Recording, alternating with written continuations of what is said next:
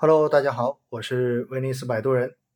其实呢，平时哈我不是很喜欢在节目中间去跟大家纯粹的聊热点话题，因为这些话题呢，很多的股评节目都已经跟大家反复的聊过了。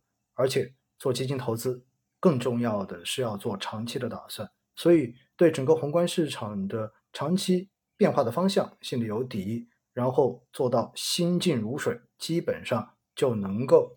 最后取得比较好的躺赢的结果。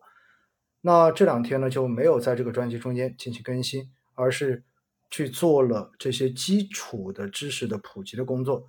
所以呢，这两天更新的内容哈是在我另外一个专辑《投资市场基础名词解释》专辑。那这两天跟大家讲到的就是什么是社融，什么是美联储的这一个议息会议，因为近期呢。大家也会经常问到相关的问题嘛？毕竟我们在了解金融的相关信息的时候，你们都会看到类似的新闻。而很多人对于这些基础不了解的话，往往都会充满着疑惑。